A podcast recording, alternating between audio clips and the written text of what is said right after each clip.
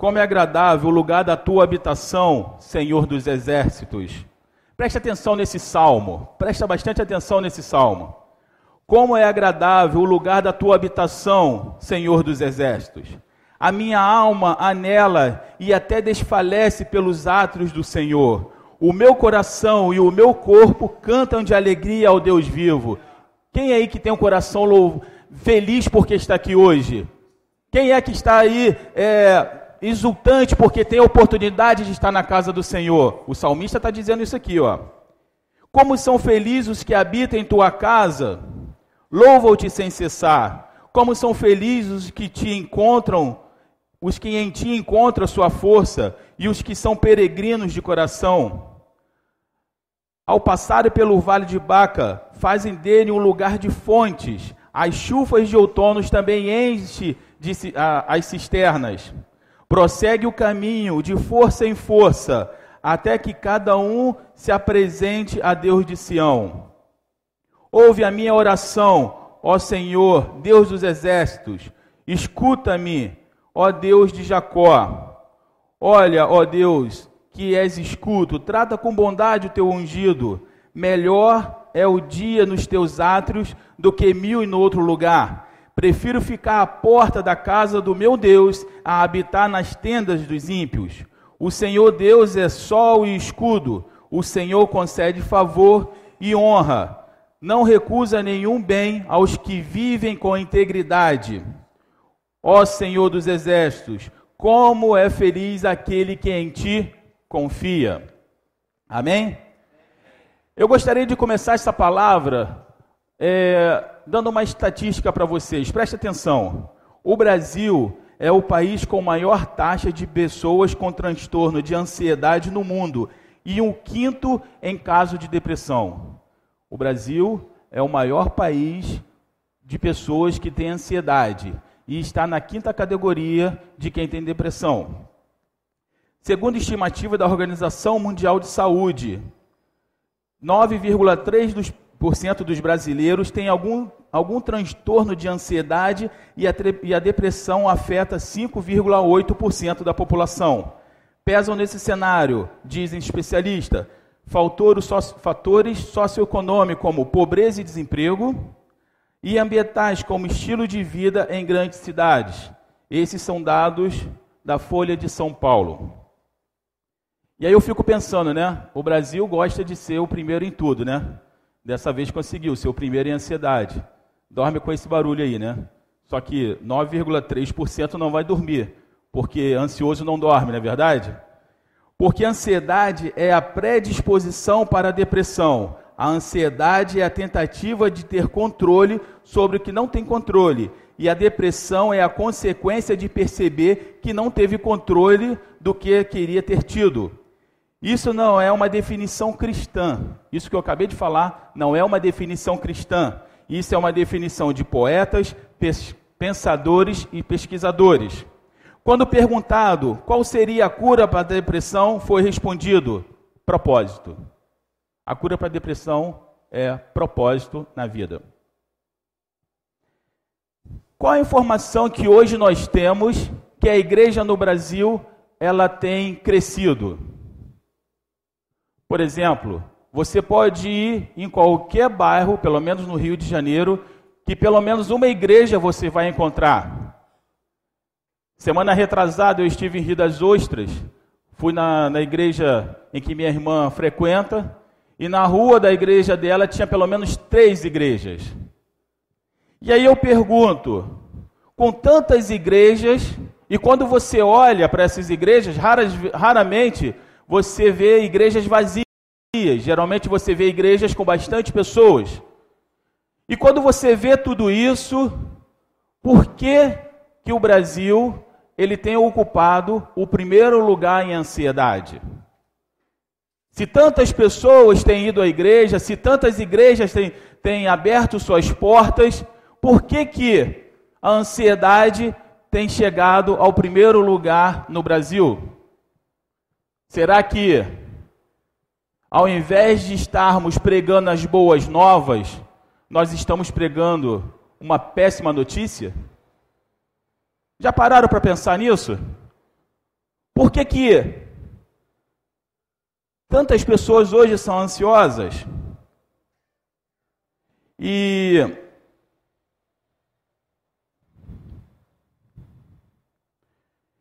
E você percebe que o evangelho, ele não está sendo pregado como a palavra de Deus diz, porque o Senhor fala assim: olha, o seu, seu fardo está pesado, vem para cá, deixa seu fardo aí que eu vou carregar, e pegue o meu que, que é leve. Se essa nova ela tem sido pregada de fato, por que tantas pessoas estão passando por ansiedade? Então eu diria que não está sendo pregado o evangelho de Cristo, mas está sendo pregado uma palavra do diabo. Porque as pessoas, ao invés de ter uma perspectiva de vida, de ter uma esperança no Senhor, elas estão correndo de um lado para o outro. Quando o Senhor fala: Olha, não se preocupe com as coisas desse mundo. Buscai primeiro o reino de Deus, e as demais coisas vos serão acrescentadas. Preste atenção. A mesma estratégia que o diabo usou com Jesus, usando a palavra e não deu certo, ela tem dado certo. Hoje, na maioria das igrejas, quando o diabo fala assim: olha, pule daqui, porque com certeza o Senhor dará ordem a seus anjos para te livrar.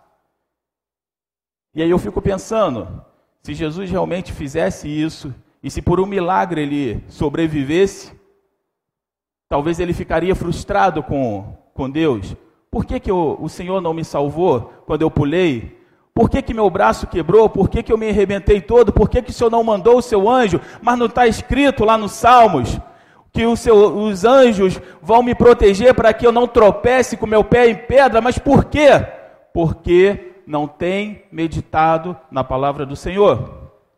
Não são poucas as vezes que na segunda-feira eu vou conversar com algumas pessoas e tem pessoas que conhecem a Bíblia de uma forma admirável. E aí você pensa assim: meu Deus, conhece tanto a Bíblia e está numa situação como essa? Qual é a explicação? A explicação é que as pessoas têm decorado a Bíblia, mas não têm meditado na palavra do Senhor. Elas conhecem, mas não têm vivido a palavra do Senhor, porque a palavra do Senhor ela traz renovo. E quando você estiver desesperado com alguma coisa, Jesus falou assim: meu filho, para, dá uma olhada lá nos pássaros e observe se eles passam fome. E quando eu estava lendo aqui, eu lembrei que quando eu estava, há duas semanas, quando eu estava indo para Rio das Ostras, nós paramos para fazer um lanche, eu, Adriana e Gabriel, e de repente um pardal posou do nosso lado.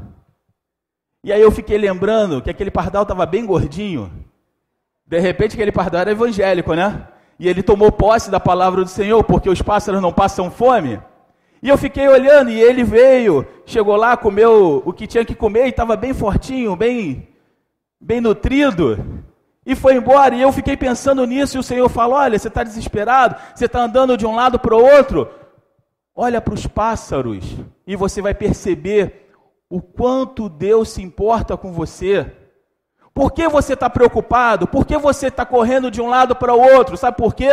Porque toda vez que você está correndo de um lado para o outro, você está dizendo assim: olha, eu confio na minha força, eu confio no meu braço. E o Senhor está esperando. Quando você vai confiar nele? Esse ministério, ele me faz ter um crescimento espiritual fora de série. Porque recentemente uma menina que, que frequenta aqui, que começou a frequentar, tem o que, uns dois meses? Três meses, preste atenção, três meses. Não é uma vida inteira como a maioria dos evangélicos são. Eu, por exemplo, tenho 41 anos, 41 anos eu estou na igreja, mas essa menina tem três meses ouvindo a palavra do Senhor. E de repente ela acorda um dia e não está enxergando de nenhuma das suas vistas. E aí corre com ela, leva para o hospital, aquela coisa toda. E aí informaram para a gente que isso havia acontecido, que a menina com 18 anos, com dois filhos, parou de enxergar das duas vistas. E nós oramos por ela. Na semana seguinte, Adriana, o pastor, e a Patrícia foram visitá-la. E quando chegou lá, ela já tinha voltado a enxergar de uma das vistas. E o mais interessante é que a Adriana começa a conversar com ela sobre a vista que ela não estava enxergando, e ela fala assim: Mas eu já sou grata porque eu não enxergava das duas e hoje eu enxergo de uma. E quando a maioria dos cristãos estaria preocupado, eu não estou enxergando da outra. E ela já estava agradecendo a Deus porque estava enxergando de uma visão. E só tem três meses, meu irmão. E se você perguntar para ela, provavelmente ela não leu nenhum, nenhum livro da Bíblia, mas a palavra tem entrado no coração dela. E aí, quando ela não começa a se preocupar com ela mesma, ela começa a se preocupar com as pessoas que estão tá à sua volta. E ela fala assim: tia, ora por aquela senhora, porque ela já está de alta há um ano, mas ninguém veio buscá-la. Meu irmão, a gente está falando de uma pessoa que está com uma vista que não está enxergando, mas ela conseguiu enxergar uma senhora que estava ali. E ela se envolveu no problema daquela senhora, enquanto nós que conhecemos o Senhor, falamos que adoramos ao Senhor, falamos que tem fé, quando acontece uma coisa, isso nos derruba. E a gente não consegue nem enxergar a pessoa do nosso lado. Que fé é essa que nós temos? Que confiança é essa que nós temos em Deus? Quando eu só confio no que o meu braço pode me, me proporcionar. E quando o meu braço não pode me proporcionar, eu me torno tão ansioso. E quando as coisas não acontecem como, da forma como eu queria que acontecesse, eu me torno depressivo. Não é rara às vezes que você vê, principalmente é, há um tempo atrás, eu não sei se ainda é assim, mas há um tempo atrás eu li uma reportagem que crianças no Japão estavam se matando porque não estavam alcançando o resultado que elas, que as pessoas queriam que ela alcançasse. Quem já viu essa, essa, essa entrevista aí? Lembra disso? Das crianças se matando? E aí eu fico pensando que mesmo dentro da igreja isso tem acontecido. E também me coloco nessa situação. Muitas vezes a gente tem colocado uma carga muito grande nos nossos filhos. Você tem que estudar, você tem que trabalhar, você precisa ter um bom emprego, você precisa ganhar dinheiro. E você vai colocando cargas, cargas, e aí ele se esforça. E muitas vezes ele até consegue tudo isso. Ele estuda, ele consegue um bom emprego, e aí quando ele consegue tudo isso, quando o futuro dele se torna realidade, ele percebe que as suas as suas ambições não é do tamanho das suas conquistas, sabe por quê? Porque nunca vai ser, porque o coração do homem ele só pode ser preenchido por Deus. Não é um bom emprego, não é dinheiro, não é você ter a melhor a melhor postura numa empresa. Você pode ter tudo isso, mas me fala aí, quantas pessoas têm tudo isso e ainda são depressivas, meu irmão? Sabe por quê? Porque o vazio que existe no nosso coração só pode ser preenchido pelo Espírito Santo de Deus. E nós temos negligenciado isso em ensinar nossos filhos. Ao invés de falar, meu filho, você teve uma sorte danada, nasceu num lar evangélico. Começa a agradecer a partir daí. Eu vou falar para vocês, principalmente vocês que vêm na segunda viva, meu irmão, se algum de vocês ainda está ainda em situação de rua, não fique ansioso, ah, eu preciso sair, eu preciso alugar uma casa, não, meu irmão, não fique ansioso não. Começa a agradecer a Deus porque o Senhor te trouxe aqui. Começa a agradecer a Deus porque Deus tem transformado a sua vida. Começa a agradecer a Deus porque tem muita gente que bebia e fala: Olha, eu não bebo mais e nem tenho vontade de beber. Começa a agradecer o que Deus tem feito dia após dia, sabe por quê? Porque o diabo tem colocado na nossa mente que você precisa sempre de algo mais, sempre de algo mais, sempre de algo mais. Só que esse algo mais nunca chega, meu irmão. E nunca vai chegar, porque é como se você tivesse igual um hamster correndo em círculo, corre, corre, corre, corre, e nunca chega a lugar nenhum. Sabe por quê? Porque Deus criou o homem sim para o louvor da sua glória. Buscai primeiro o reino de Deus e as demais coisas vos serão acrescentadas. Então, Marcos, você está falando para mim que eu não preciso me preocupar em estudar, em... eu não estou falando isso. Eu estou falando em prioridades. A prioridade na sua vida é Cristo. Porque se não fosse pelo amor dele, nenhum de nós estaríamos aqui. Se não fosse pelo amor dele, você não poderia levantar agora e andar com as suas duas pernas. Se não fosse pelo amor dele, você não poderia ouvir o que eu estou falando agora. Se não fosse pelo amor dele, você não poderia estar me enxergando agora. E como o hino que nós cantamos, né? Deus está presente como o ar que você respira. O ar é a vida que Deus tem te dado a cada dia. É a oportunidade que o Senhor tem te dado a cada dia. E quantos, meu irmão, a gente tem sido negligente? Israel tinha a preocupação de chegar na terra prometida. Talvez seja por isso que eles não viram o mar se abrir. Talvez seja por isso que eles não viram o manar cair do céu, porque a preocupação deles estava chegar lá. Talvez por isso eles não viram o Senhor é, pegar uma, uma água que era amarga e se transformar em doce. Sabe por quê? Porque não estava desenvolvendo o que o Senhor estava dando a cada dia, estava pensando lá. Enquanto o Senhor fala assim: por que andeis ansiosos que o dia de amanhã já não basta os pecados dos seus dias? Já não, já não basta a maldade do seu dia a dia?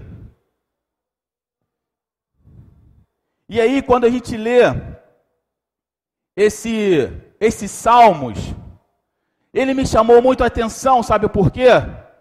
Porque eu já ouvi esses salmos e as pessoas falavam assim: ah, esse é o salmo de Davi, meu irmão. Não é salmo de Davi. Sabe de quem é esse salmo? Quem escreveu esse salmo? Foram os descendentes de Coré. O homem que se levantou contra Moisés e que Deus abriu a terra e matou todo mundo. Esses descendentes achou a misericórdia do Senhor. E eles são tão gratos a isso que eles não querem estar em outro lugar a não ser na casa do Senhor. E eu falo para vocês, e mesmo para mim, nós também não estávamos condenados. A nossa vida não era viver, morrer e, e ir para a perdição, mas o Senhor nos salvou. E por que, que a gente não é tão grato? E por que, que às vezes louvar o Senhor é difícil? Por que, que às vezes cantar louvores, abrir o nosso coração é tão difícil? Porque estamos esperando alguma coisa ainda? Quando na verdade o Senhor está nos abençoando dia após dia? Quais são, meu irmão? Para e pensa aí. Quais foram as bênçãos que o Senhor te deu até. Alô? Quais são as bênçãos que o Senhor te deu até hoje? Não são muitas? E por que você não é grato por isso? Você se, fica se preocupando no que vai fazer, no que vai acontecer, no que as pessoas vão achar de você, no que. Meu irmão, para! Tem um, um, um versículo que eu achei fantástico, que a gente começou a estudar no discipulado, eu achei muito fantástico, que fala assim, meu irmão, é, fala assim, Sejais primeiro aceito por Deus e depois aceito pelos homens. Na verdade, a gente está querendo ser aceito pelos homens antes de ser aceito por Deus. Mas vou te falar: homem nenhum, pastor nenhum, profeta nenhum vai te dar salvação, meu irmão. O único que pode te dar salvação é Jesus. E aí, quando você começa a ler esse salmo, que ele começa assim, que a gente acabou de ler, como é agradável o lugar da tua habitação, Senhor dos exércitos. A minha alma anela e até desfalece pelos teus átrios. E isso me chamou a atenção, sabe por quê?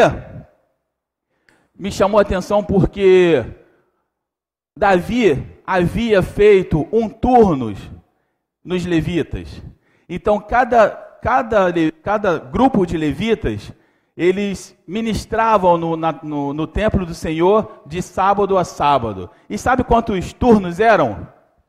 24. E eu fui fazer a conta. Significa que cada turno levava cinco meses e duas semanas para voltar novamente a ministrar na casa do Senhor. E esse tempo ele fora, ele começa a falar: a minha alma está anelando, a minha alma precisa voltar. E nós temos a oportunidade de estar na casa do Senhor quase todos os dias. E parece que isso virou uma rotina. Só que ele, ele era grato, sabe por quê? Porque ele veio de uma família que foi amaldiçoada. E eu pergunto para vocês: quem é que não veio de uma família que é amaldiçoada? Todos nós viemos de famílias amaldiçoadas, sabe por quê?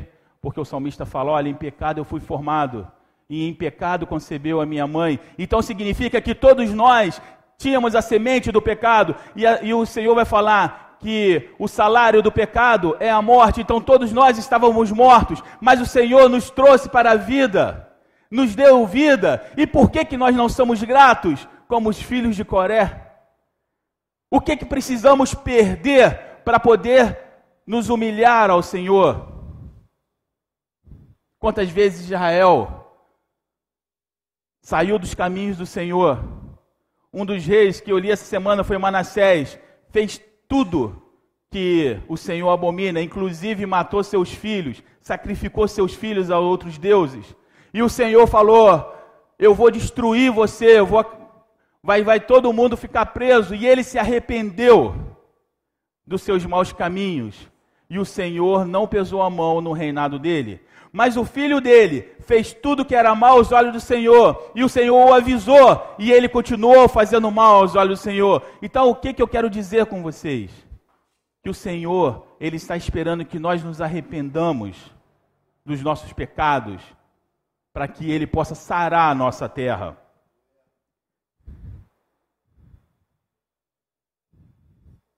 O terceiro versículo diz assim: Até o pardal achou um lar e a andorinha um ninho para si, para abrigar os seus filhotes, um lugar perto do teu altar, ó Senhor dos exércitos.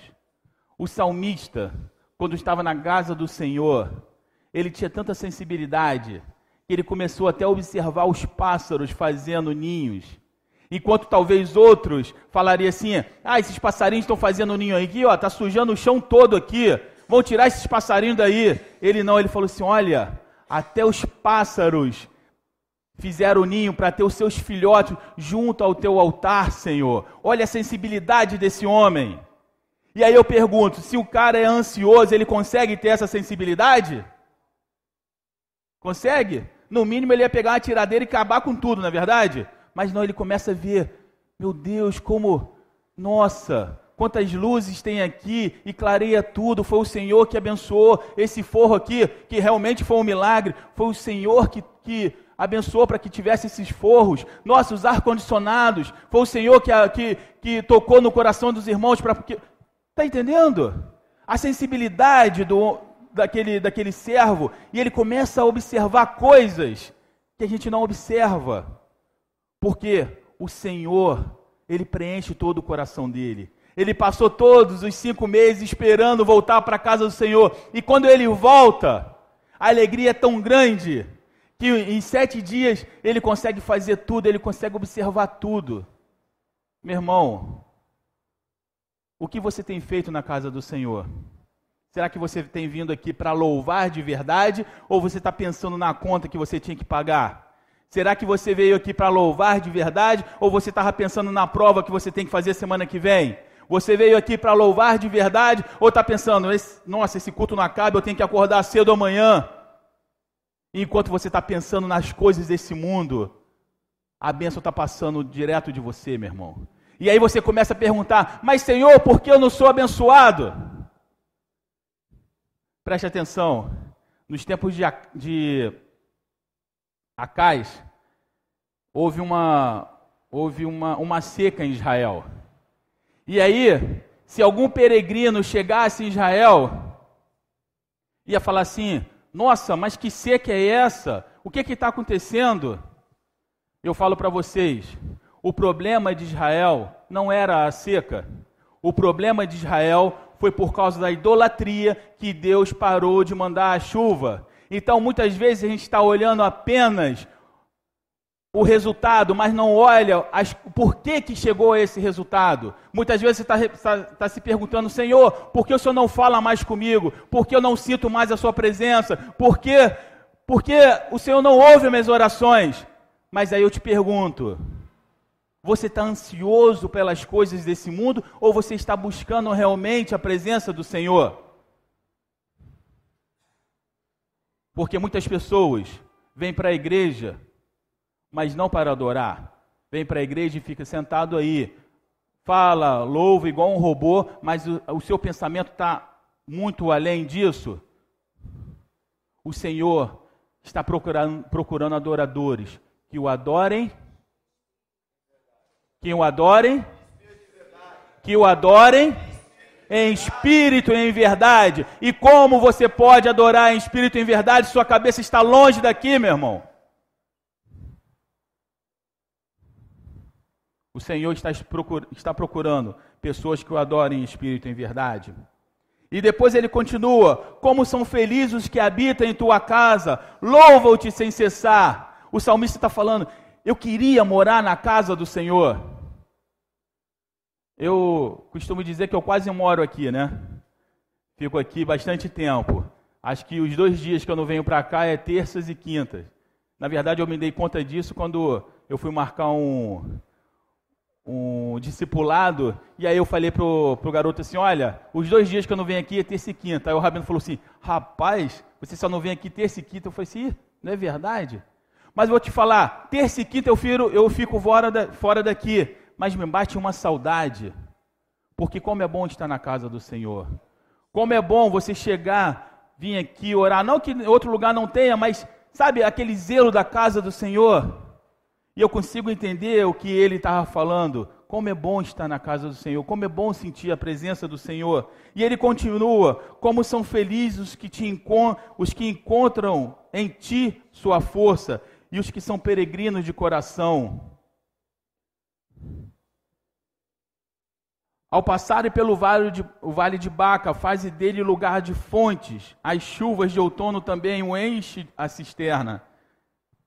Eu fui procurar esse, esse vale na internet para entender um pouco mais. E aí estava falando que esse vale era um lugar árido. E era um lugar que você, inevitavelmente, tinha que passar para chegar a, a, no templo do Senhor. E eu fico pensando que quando ele passava, ele fala, né? Quando eu passo por esse vale, eu trago vida, porque o meu coração está em louvar o Senhor. Mas quantos de nós, quando passa pelo vale de Baca, só murmura, ao invés de trazer vida? Não é verdade? Quanto que nós temos murmurado? Porque quando você murmura, é como se você estivesse falando para Deus: Deus, será que o Senhor realmente sabe o que está fazendo? Será que o que eu estou passando, será que, que o Senhor mesmo, o Senhor tem realmente controle dessas coisas? Ou será que o Senhor tomou um susto e agora precisa mudar a minha realidade?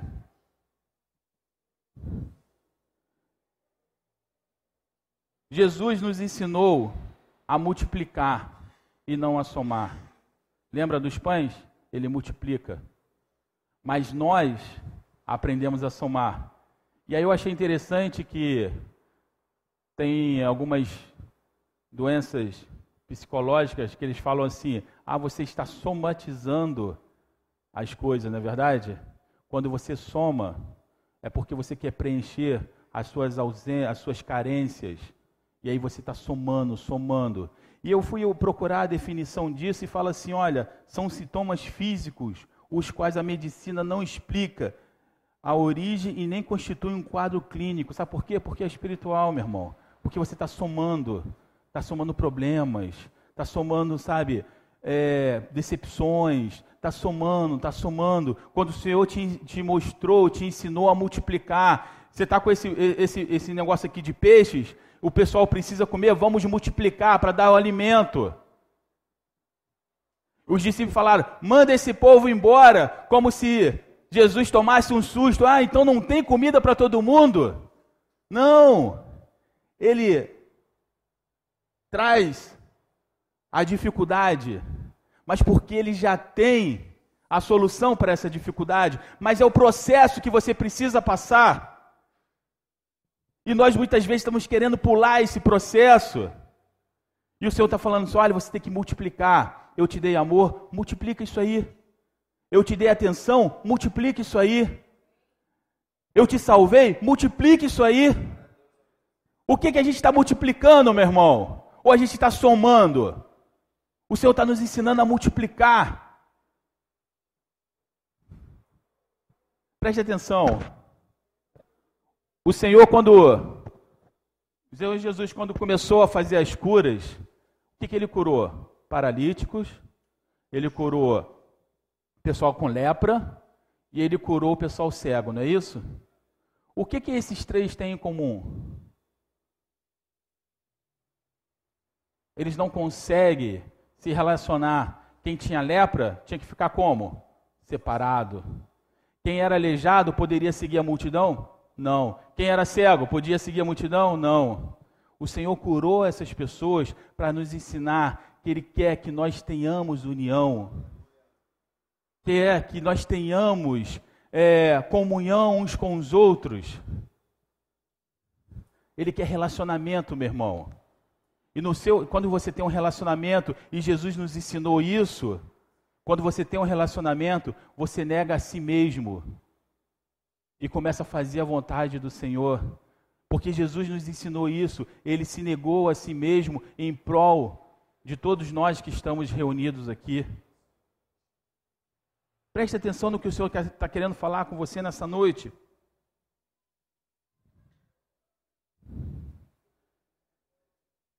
Prossegue o caminho for de força em força, até que cada um se apresente a Deus de Sião. Quando agradamos o Senhor, a palavra diz que a alegria do Senhor é o quê? A alegria do Senhor é o quê? E como que você alegra o coração de Deus? Hã? Como que você alegra o coração de Deus? Guardando os seus mandamentos.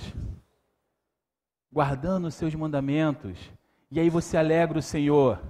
E a alegria do Senhor é a nossa força. Então por que, que você está ansioso pelas coisas desse mundo? Por que, que você está correndo para lá e para cá? Para, meu irmão. Para.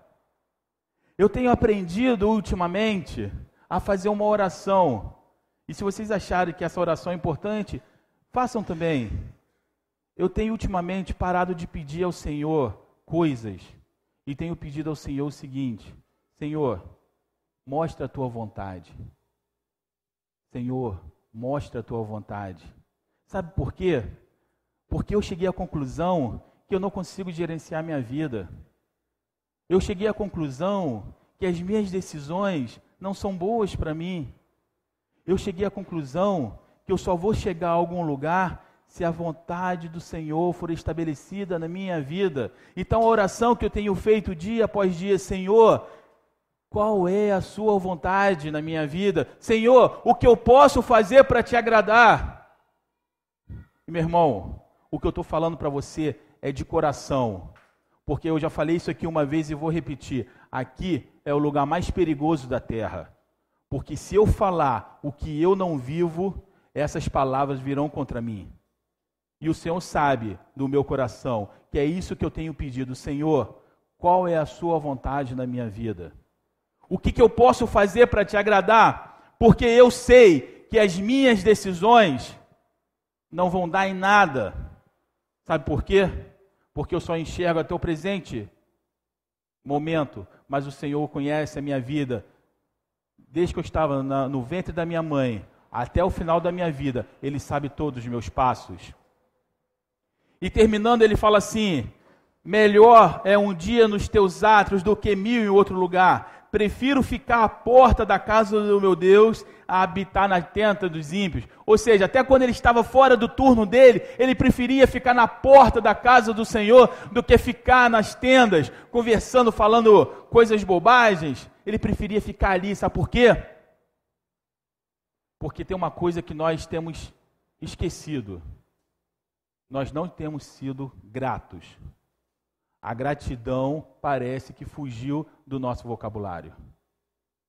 Sempre pedimos, pedimos, como, como filhos que mimados. E quando o Senhor fala, isso não é bom para você e eu não vou te dar, aí eu fico de mal com o Senhor. Quem aqui tem filhos? Quem aqui já fez todas as vontades dos filhos? Deu certo? Não deu certo. Sabe por quê? Porque a nossa vontade aos nossos olhos, ela é boa. A nossa vontade aos nossos olhos, ela é perfeita. A nossa vontade aos nossos olhos, ela é agradável. Mas isso é só para gente. E quando você faz isso, quando você faz tudo que o seu filho quer, você não está preparando ele para a vida, você está aleijando ele para a vida. E o Senhor, nosso Deus, o nosso Pai, ele sabe disso. E é por isso que muitas vezes nós pedimos as coisas e o Senhor não nos dá, porque ele sabe que isso vai ser, não vai ser bom para nossas vidas. Ué, mas não está escrito lá, é, tudo que você pedir em oração o Pai te dá? tudo que você pedir em oração pelo Espírito, porque você não vai pedir nada pelo Espírito que não seja bom para você. Agora, se você pedir as coisas pela carne, com certeza o Senhor não vai ouvir. Abra o seu coração, deixa o Senhor falar no seu coração nessa noite. Quantas vezes você ficou aí triste com Deus porque ele não respondeu alguma das suas orações que você acha, que você tinha certeza que Deus deveria ter respondido? Sabe por quê? Porque ao contrário da gente, a vontade do Senhor ela é boa, a vontade do Senhor ela é perfeita, a vontade do Senhor ela é agradável. Amém? Ó Senhor, Deus e sol e escudo, o Senhor concede favor e honra não recusa nenhum bem aos que vivem com integridade. Ó Senhor dos exércitos, como é feliz aquele que em ti confia. Meu irmão, aonde está sua confiança nessa noite? Aonde está? Tem certeza? Se não tiver, hoje é um dia de você colocar a confiança no Senhor. Para de esperar que as coisas aconteçam da forma como você quer comece a colocar a sua vida à disposição do Senhor. Às vezes, o que você acha que você quer não é isso que o Senhor quer de você. Para de ser mimado, meu irmão. Para de, de achar que você é o dono da verdade, porque você não é. Quem sabe da nossa vida é o Senhor. Por isso a minha oração é: Senhor, eu não sei gerenciar a minha vida. Qual é a sua vontade para a minha vida? Só que eu vou falar uma coisa para você. Às vezes a vontade de Deus não é aos nossos olhos tão boa, mas tenha certeza, ela é excelente, meu irmão. Ela é excelente, porque o Senhor ama cada um de nós que estamos aqui. E se um, se um, um pai, de forma alguma, daria uma cobra para um filho quando ele pede o pão, que dirá o nosso pai que enviou Jesus para morrer por mim e por você. Você acha que ele vai fazer alguma coisa que vai ser ruim para você? Não. Ele vai te provar para ver o que há no seu coração. E se você for aprovado, ele vai falar: Venha para cá, servo bom e aprovado. E é isso que nós queremos a cada dia, ser aprovado a cada dia no Senhor. Amém? Que o Senhor possa nos abençoar e que essa palavra possa estar encontrando. É,